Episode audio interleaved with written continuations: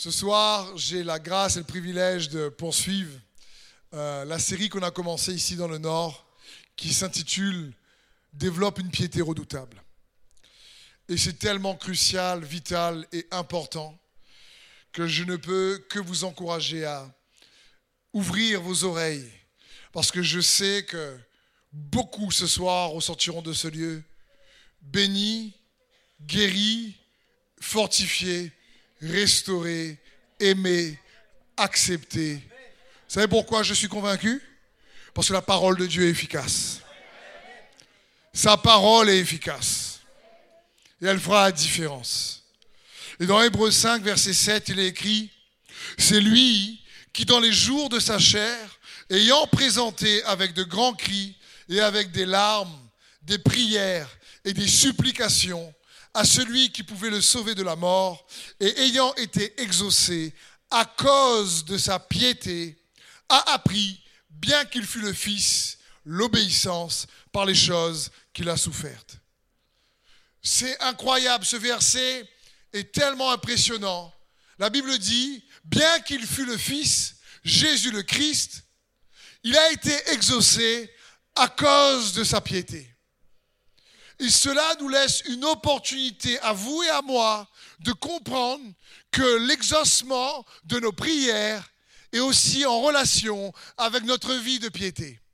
Et on a vu maintenant depuis quelques semaines l'importance d'avoir une piété redoutable, d'avoir un style de vie où notre piété est redoutable. On essaye d'imiter la piété de Jésus-Christ, on tend vers ça, parce que bien qu'il fût le Fils, il a appris il a appris et il a été exaucé à cause de sa piété. Et le premier point, le premier thème que j'aimerais voir avec vous ce soir s'intitule Une piété qui te fait triompher de tes peurs. On a tous des peurs. Mais une piété redoutable, celle qui imite celle de Jésus-Christ, va venir faire en sorte que tu puisses avoir la force qu'il faut pour triompher de tes peurs. C'est ce qu'il désire, que tu puisses réaliser ô combien il est plus que suffisant. Ô combien il désire que tu puisses expérimenter sa vie dans ta vie. Et dans Luc 10, à partir du verset 3, Ici, Jésus envoie les disciples deux par deux pour prier pour les malades, chasser les démons, pour pouvoir réellement amener le royaume de Dieu par la prédication. Et voici le conseil de Jésus. Il leur dit, au verset 3. Partez, voici je vous envoie comme des agneaux au milieu des loups. Ne portez ni bourse, ni sac, ni souliers, et ne saluez personne en chemin. Dans quelque maison que vous rentriez, dites d'abord que la paix soit sur cette maison. Et si il se trouve là un enfant de paix, votre paix reposera sur lui. Sinon, elle reviendra à vous demeurez dans cette maison-là, mangeant et buvant ce qu'on vous donnera. Alors là, si es difficile, c'est compliqué. Car l'ouvrier mérite son salaire. N'allez pas de maison en maison, dans quelque ville que vous rentriez et où l'on vous recevra. Mangez ce qui vous sera présenté. Guêpes, sauterelles,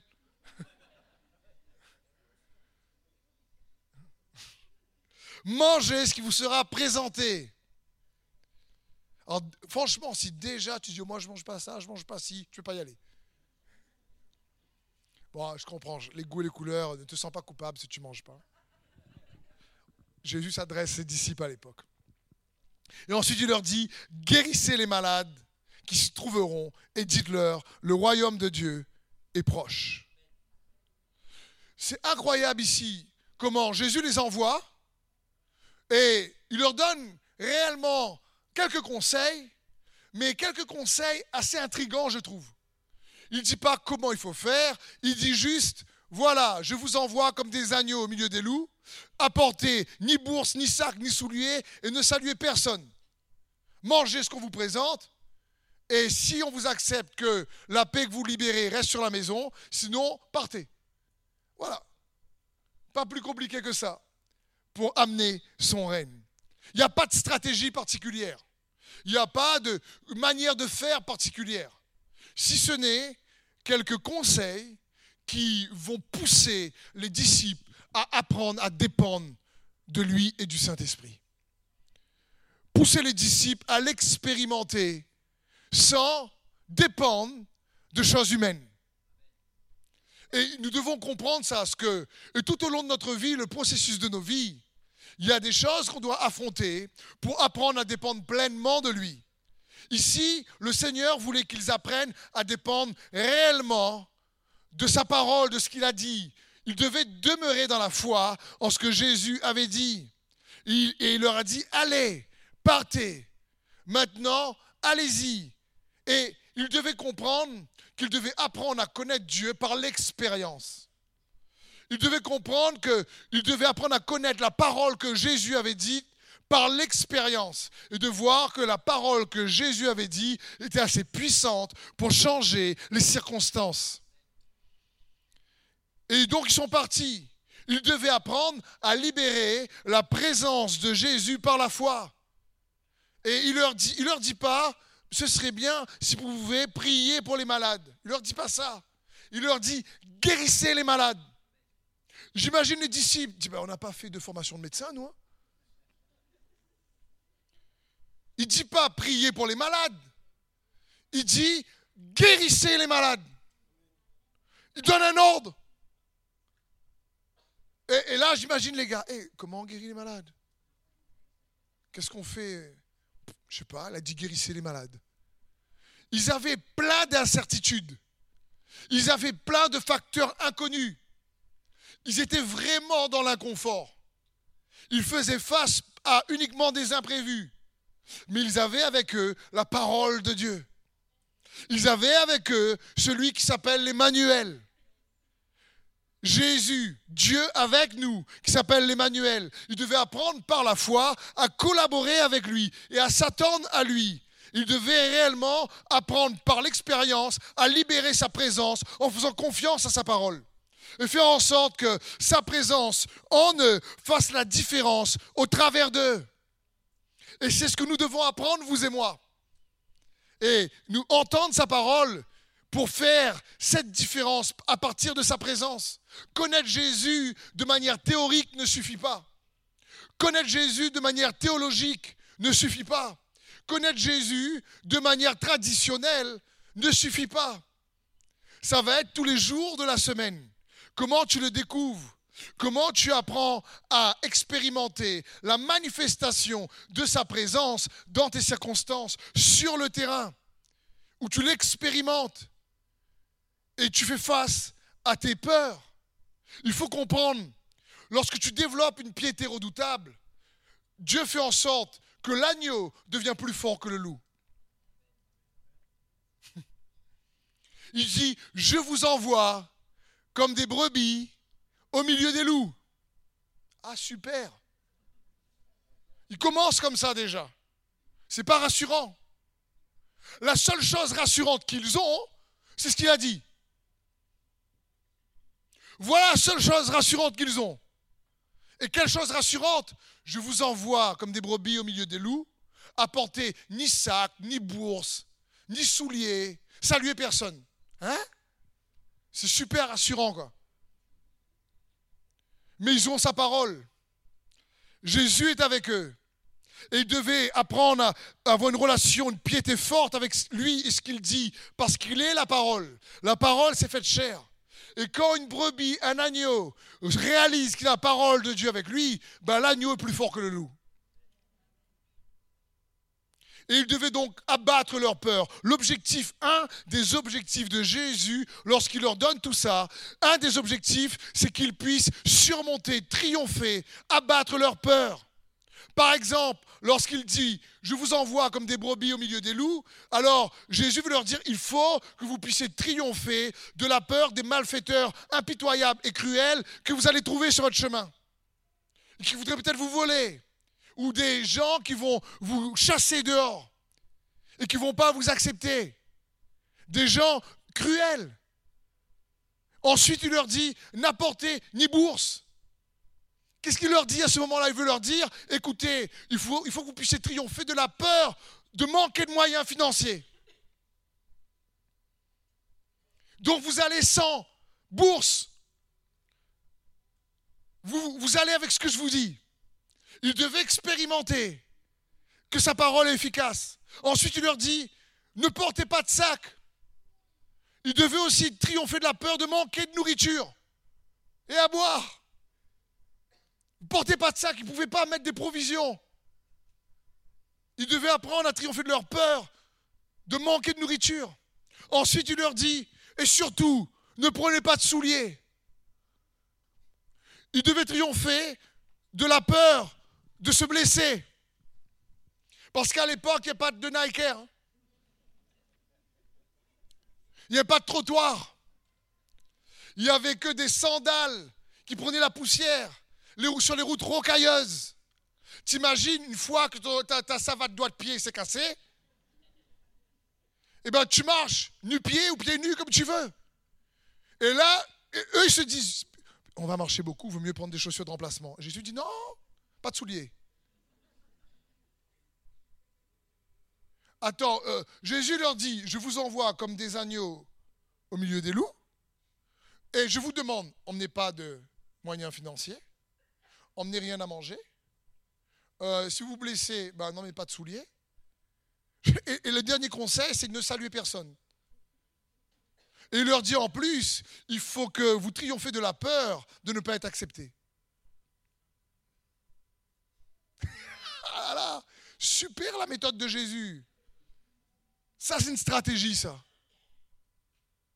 La peur de manquer, la peur de se blesser, la peur d'être jeté, la peur d'être méprisé? Et Jésus leur dit maintenant, allez, et dites que le royaume de Dieu est proche. Et là, pendant, pendant qu'ils partent, ils devaient apprendre à dépendre du Saint-Esprit. Ils devaient apprendre à dépendre de ce que Jésus a dit. Parce que l'Esprit de Christ était à l'œuvre à travers d'eux, parce qu'ils croyaient en la parole de Dieu à ce moment-là. Mais le Saint-Esprit n'était pas encore venu, comme nous, nous avons le Saint-Esprit aujourd'hui. À ce moment-là, Jésus n'était pas mort et ressuscité, et la Pentecôte n'était pas encore arrivée. Et pourtant, le conseil de Jésus est incroyable. Il voulait qu'ils puissent apprendre à découvrir les trois qualités majeures de l'esprit de Christ lui-même. C'est un esprit de force, d'amour et de sagesse. 2 Timothée 1, 7. Car ce n'est pas un esprit de timidité que Dieu nous a donné, mais un esprit de force, d'amour et de sagesse. Et il veut nous dire, si on réalise qu'avoir le Saint-Esprit suffit pour triompher de la peur de manquer, la peur de se blesser, la peur de, se faire rejeter, la peur d'être tout seul, je ne sais pas, quelle que soit la peur, on n'a pas reçu un esprit d'intimidation, de peur, mais on a reçu un esprit de force, d'amour et de sagesse. Et quand on développe une piété redoutable, c'est ces trois qualités du Saint-Esprit qu'on doit apprendre à manifester. Parce que tous ici, on va surmonter, on va affronter des défis et des peurs, comme les disciples. Mais comme les disciples, on a sa parole. Et en plus, on a le Saint-Esprit qui est sur nous aujourd'hui. Ils l'ont reçu aussi après eux. Tu n'as pas reçu un esprit de peur mais un esprit de force, d'amour et de sagesse. Quelle que soit la peur, la peur d'être malade, la peur d'être blessé, la peur de manquer de provisions, la peur de la pauvreté, et la peur de ne pas être accepté. Mais le Saint-Esprit n'est pas un esprit de peur, mais un esprit de force, d'amour et de sagesse. Savez, dans notre marche avec Dieu, développer une piété redoutable a pour résultat réellement qu'on triomphe de plus en plus de certaines de nos peurs. Une piété redoutable ressemble à quelqu'un qui triomphe de plus en plus de ses peurs. Et il y a des exemples comme ça dans la parole de Dieu, assez intéressants. Et je pense à Gédéon. Gédéon qui a peur, qui est en train de battre du blé là où on presse le vin, parce qu'il ne veut pas que les ennemis puissent le démasquer. Et euh, le Seigneur, comme vous le connaissez, ça apparaît, l'ange de l'Éternel apparaît à Gédéon, et lui dit Gédéon, vaillant héros. Et là, Gédéon pensait qu'il parlait à son camarade, mais il était tout seul. Et Dieu a appelé le vrai lui. Et il a toujours peur. Et vous savez, Gédéon demandait un signe, deux signes, une toison, deux toisons. Il essaie un, un, peu de toison, sans toison, un peu de, nuée, pas de nuée. Euh, il sait que c'est Dieu, mais il, a, angoisse. Et j'aime la méthode de Dieu pour essayer d'éliminer toutes ces peurs. Il a peur de l'ennemi. Et dans Juge 7 au verset 9, écoutez le conseil de Dieu. L'Éternel dit à Gédéon pendant la nuit, Lève-toi, descends au camp, car je les ai livrés entre tes mains. Si tu as peur de descendre, descends avec Pourra ton serviteur. Tu écouteras ce qu'ils diront, et après cela, tes mains seront fortifiées. Descends donc au camp. Au camp. Il descendit avec Pourra son serviteur jusqu'aux avant-postes du camp. Madian, Amalek et tous les fils de l'Orient étaient répandus dans la vallée comme une multitude de sauterelles, et leurs chameaux étaient innombrables comme le sable qui est sur le bord de la mer. Gédéon arriva et voici un homme raconter à son camarade un songe. Il disait, j'ai eu un songe et voici un gâteau manioc. Ah. Un gâteau de pain d'orge roulé dans le camp de Madian. Il est venu heurter jusqu'à la tente et elle est tombée. Et elle a retourné sans dessus-dessous et elle a été renversée. Son camarade répondit et dit, ce n'est autre chose que l'épée de Gédéon, fils de Joas, homme d'Israël. Dieu a livré entre ses mains Madian et tout le camp. Lorsque Gédéon eut entendu le récit du, songe et son explication, il se prosterna, revint au camp d'Israël et dit, Levez-vous, car l'Éternel a livré entre nos mains le camp de Madian. Incroyable, là par contre, il n'a plus peur. Mais ce qui est marrant, c'est que pour qu'il n'ait plus peur, Dieu lui demande d'aller là où il a peur.